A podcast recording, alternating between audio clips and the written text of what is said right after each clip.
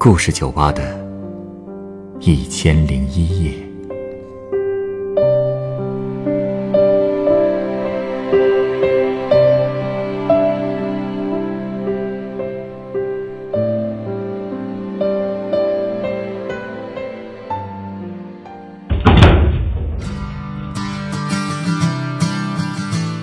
欢迎光临故事酒吧。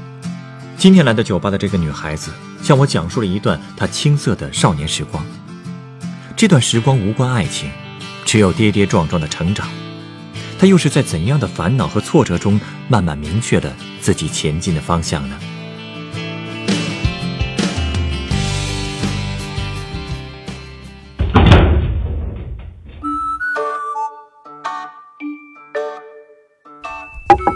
哎，老板，你以前是做什么工作的？以前，对啊，你不会一开始工作就在酒吧里干吧？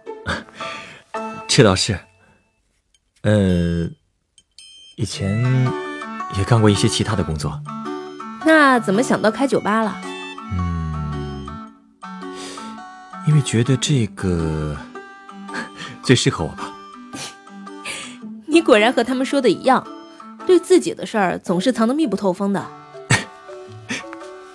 不过你说的对，干适合自己的工作才是最快乐的。那肯定的呀。哎，你突然问我这个问题，是不是有话想说啊？哟，很敏感嘛。要不说我适合干这个呢？确实适合。说说吧，想跟我聊点什么？呃，主要是这两天我姨他们一直在跟我家打听出国留学的事儿，他们也希望我表妹也能走我的路，但我表妹好像不是特别乐意。这两天家里正在为这事儿闹呢。其实我的态度很明确，要走就走适合自己的路，因为我就是最好的例子。你是说出国留学虽然适合你，但不一定适合你表妹？不是了，事实上一开始我真不觉得出国是个好主意，找到适合自己的路可不是那么容易的，有时候要吃很多苦才能知道想要什么。你所谓的吃苦是指……嗯，确切的说，应该是迷茫吧。其实我从小到大倒真没在物质条件上吃过什么苦，我家经济条件还可以，父母也还是挺懂教育的。我小时候是左撇子，学写字的时候才搬回来，但我爸说左撇子聪明，可能还真是。从幼儿园升小学的时候，我又能背唐诗又会读报纸，所以直接就被录取了。之后每年寒暑假，奶奶都会训练我造句、写作文。所以我是很偏科的人，对文科兴趣很大，对理科完全没兴趣。但小学的时候文理成绩还都挺好的，经常拿双百。所以初中也上了重点学校，还当了班长。哎呀，那会儿真是学什么都一点就通，完全不费劲儿。可是到了初三，就完全不一样了。初三，跟不上了。是呀。初二不就开始学物理化学了吗？结果到了初三我就彻底不行了，而且当时我们原来的班主任怀孕休假了，换了一个物理老师代班。结果他来以后的第一件事儿就是把我班长的职务给撤了。为什么呀？因为我物理成绩差呀。当时又赶上我刚进叛逆期吧，他越这样我就越不想学。其实因为我初一初二的成绩都很好。学校本来给了我一个直升本校高中部的机会，只要中考成绩别太差就行。可惜啊，我因为初三彻底放飞自我了，中考考的是惨不忍睹，高中直接就调到了一个特别差的普通高中去了。我当时还自我安慰呢，说去哪儿读都一样。但是报到那天，我才突然意识到，离开熟悉的环境和同学，感觉真的挺奇怪的。特别那天，我还是最后一个到班里的，老师和同学全都齐刷刷的看着我，所以我估计班主任就是从那时候看我不顺眼的。高中三年，他一直在找我的茬，再加上那几年我的叛逆性格彻底大爆发，学习上他让我往左，我就偏要往右，初中的底子基本都被毁得差不多了，最后连家里都对我不抱希望了。嗯，当时高考报志愿还是在考前报，我爸还专门找我谈过，想试探试探我的想法，可我对报志愿这事儿完全不上心，他最后也火了。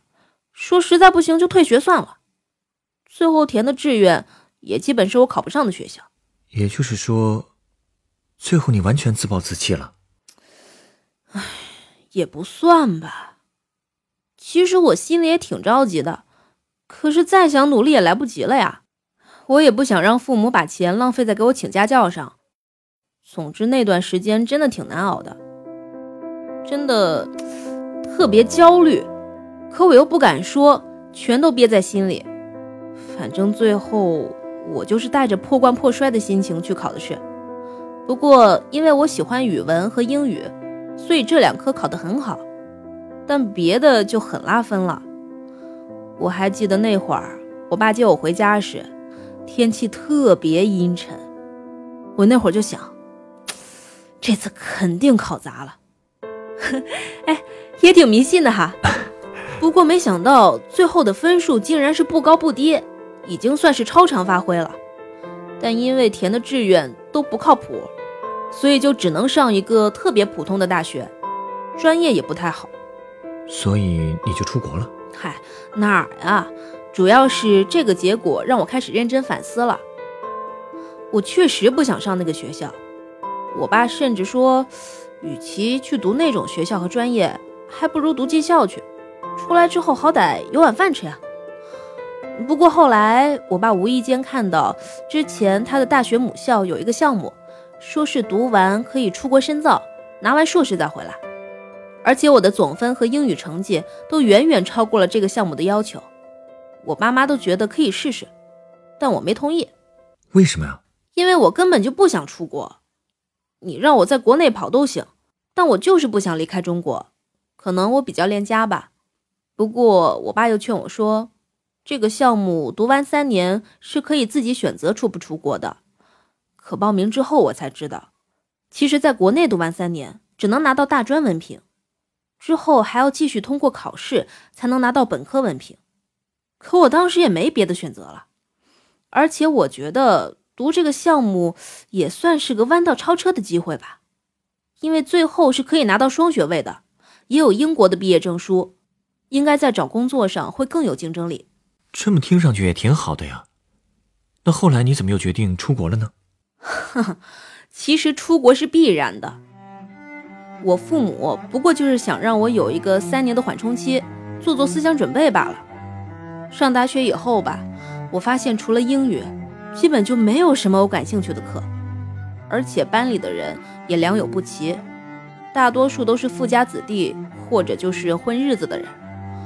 他们就算不拿文凭，家里也给安排好了工作。读大学不过就是让他们玩玩而已。我那会儿才明白自己和他们的差距。虽然我家条件也不错，可工作还是要自己找的，文凭也是很重要的。所以我终于知道努力了。多亏我这脑子还没废，反正读完三年，我就拿到了成人本科的学历，不错呀。哼。接下来就是要读完英国第四年的课程了，这个课程可以在国内读，我也很快读完了，拿到了英国提供的毕业证。到了这时候，我爸终于跟我摊牌了，他让我必须出国，必须拿到 MBA 硕士再回来。我当时真是痛苦极了，直接把自己关在屋里待了三天。我就是怎么也想不通，就是不想出去，我甚至还绝过食。可无论是威胁还是哀求都没用。嗯，既然反应这么激烈啊，出国没那么可怕吧？好多人想出去都出不去呢。哎，我知道，可能这就是属于我的一个坎儿吧，也可能是我的性格问题，比较恐惧接触陌生环境。其实我也明白，我爸说的有道理，拿到国外的 MBA 再回来找工作。确实就容易多了，而且我当时也已经很务实了。所以，最后还是理智战胜了情感。是啊，当时因为我美国有亲戚，所以我就决定去美国了。其实美国的学校比英国的学校还要难考，可选择的学校也少很多，但我竟然考上了，而且后来也完全没有依靠那里的亲戚，包括办各种出国的手续也都是我自己搞定的。但即使这样，到临出去之前，我还是很紧张，因为那边我一个认识的同学朋友都没有，天天都在焦虑自己能不能读下来，还有去学校该怎么办。谁来接我啊？什么的，好几次都想放弃了。反正就这么煎熬了一个暑假，最后啊，我还是一个人坐上了飞机。哦，对了，当时特别逗，飞机上那空姐问我想喝什么，一般人家不都直接说想喝饮料的单词吗？我还特别傻的说了一句完整的 “I want to drink”。现在想想真是太好笑了。换成我啊，估计跟你差不多。哎，到了以后有你想的那么恐怖吗？其实也没有，还都挺顺的。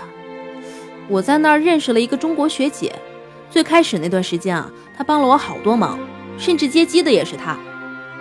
当时她本来想把我送到我的住处，但因为到的太晚，我租房的那个小区关门了，学姐就让我去她家住了一晚。真是个好人呐。是啊。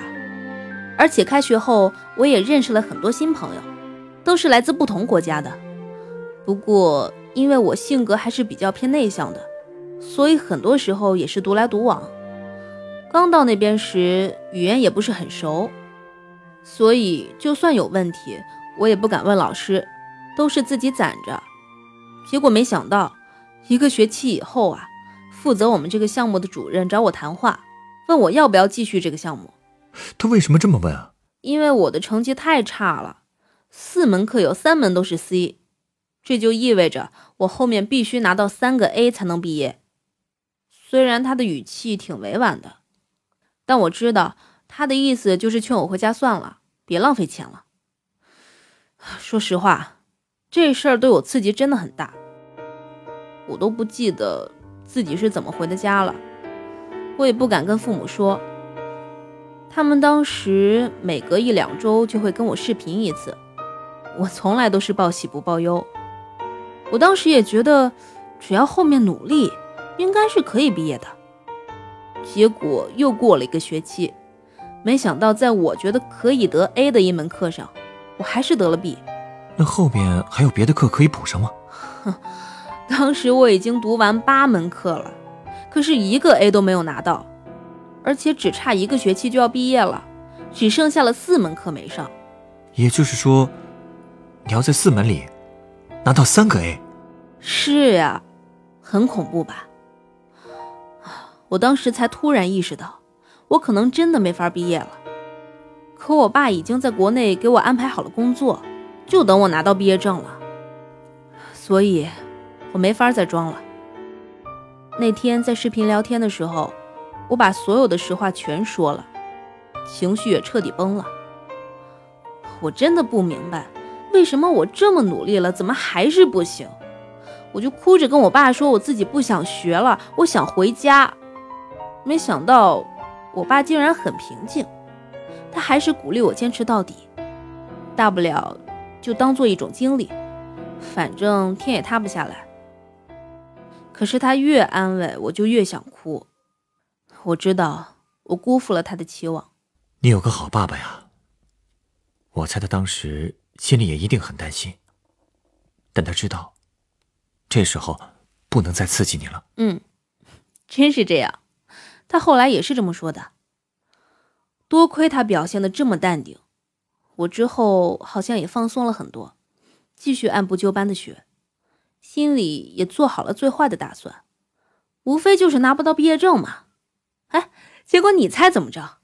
可能就是因为心态调整好了吧，我的成绩反而上去了，竟然连着拿到两个 A，这么棒啊！我也没想到，不过我还是没想到自己高兴的太早了。怎么了？最后一个 A 没拿到？不是，我上最后一门课的时候，因为房子到期了，就租了另外一处房子。结果搬家的时候出了车祸，啊，严重吗？大腿骨折。哎呀，我真是有生以来第一次遇到这种事儿，整个人都慌了。美国的亲戚也离得很远，不能马上赶过来。不过好在那个肇事司机也是个学生，赶紧给我送到了医院，还交了医药费和住院费。我室友也帮我跟学校请了假，说等我好了再上学。可这就意味着我没法按时毕业了。我不想让家里担心，就跟他们说我找到了一个实习的工作，可能要多待几个月才能回去，而且也不方便视频了。家里也没说什么。还给我多打了一些钱，出了这么大的事都没跟家里说，说了也没用啊，让他们跑过来照顾我吗？我已经够让他们操心的了，还是省省吧，我自己也能照顾自己。你真是长大了，哪儿呀？其实住院那段时间我还是挺迷茫的，觉得眼前一片黑暗，不想看书，不想学习，干什么都提不起劲儿。甚至还想过退学呢。好在我的室友每天都会来看我，还会给我带讲义和作业。那个姑娘真的特别有朝气，每天都在鼓励我，而且他还参加了中文志愿讲师的活动，每天都会给我讲好多好玩的事情。他还带着他的学生一起来看我。慢慢的，我好像也被他带动了。觉得教中文应该是挺不错的打发时间的方法，而且看他们这么努力，我觉得我也不能一直颓废下去了。后来除了在治疗时间之外，我又开始捡起课本了。周末的时候，室友还会带着不同国家的想学中文的朋友们一起来看我，然后我们一起交流学习。就这样，在医院里住了三四个月。我一直在家里的微信群里扮演一个已经成功毕业，而且还找到实习的乖乖女。其实那会儿啊，我才刚成功申请了重修我剩下的那两门课。好在我爸妈从来没起过疑心，还给我补贴了一点钱，我就用那些钱重新交了学费。多亏之前室友和别的朋友都把学习资料给过我了，所以我很快就通过了那两门课，拿到了毕业证书。真不容易啊，高兴坏了吧？还真没有多高兴啊。嗯，更多的是诧异吧。你想啊，像我这种欠了那么多课的学生，竟然还能毕业，真的太不现实了。直到参加毕业典礼的时候，我才回过神来。就这样，我在美国待了两年，拿下了研究生的学位。这里面的酸甜苦辣。也只有我自己最清楚。现在我做的这份工作是媒体策划，我很喜欢，而且平时没事儿还会写写文、撸撸猫、剪点小视频什么的，一切我都很满意。我也特别感谢我最苦的那段时间一直陪在我身边的朋友，在异国他乡能有人这么关心我，这种感觉真的特别棒。当年那么害怕出去，现在不后悔了吧？不后悔，这种体验确实很难得。不过我还是觉得，一定要做适合自己的事。很多人都是觉得出国好，或者这个专业好才去的。可事实上，一定要想清楚自己要学的、要做的工作是不是真的适合自己。因为只有做适合的事，才会有坚持的动力。而且等到成功以后，你才会发现，之前所有的努力都是值得的。嗯而且你的故事，让我觉得还有一点很重要。哼，还有什么呀？嗯，你稍等啊，我先给你调一杯鸡尾酒，然后咱们再接着聊。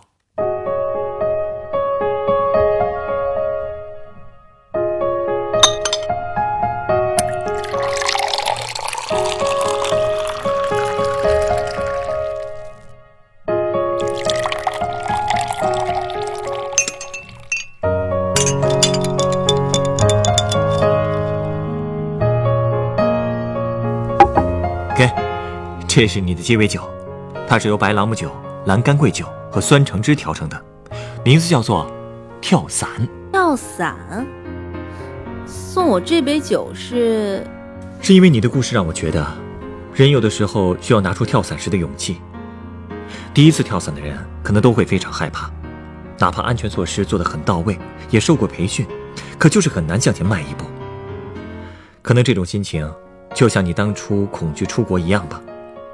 对陌生的环境充满恐惧，总是会在脑子里想象各种可怕的可能性。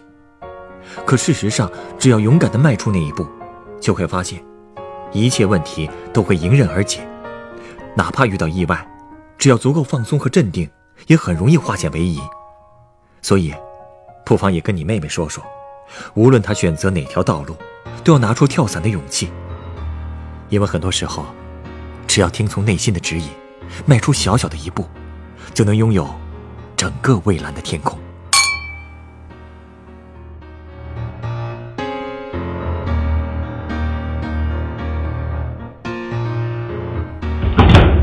本故事原作桑桑，改编制作陈寒，演播徐徐七二九晨光，录音严乔峰。下一个夜晚，欢迎继续来到故事酒吧，倾听人生故事。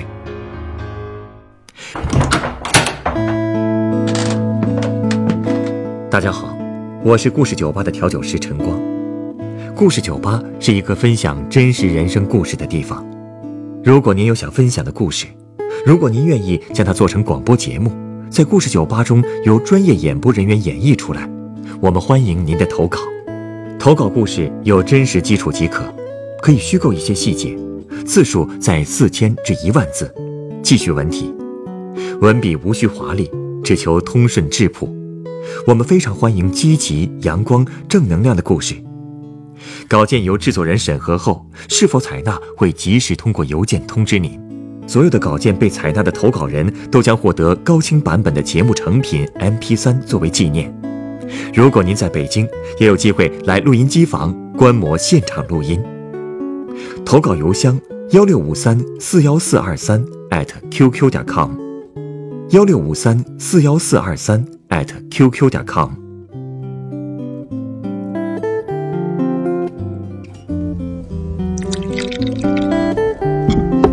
你有故事，我有酒，很期待在我们的故事酒吧里听到你的故事。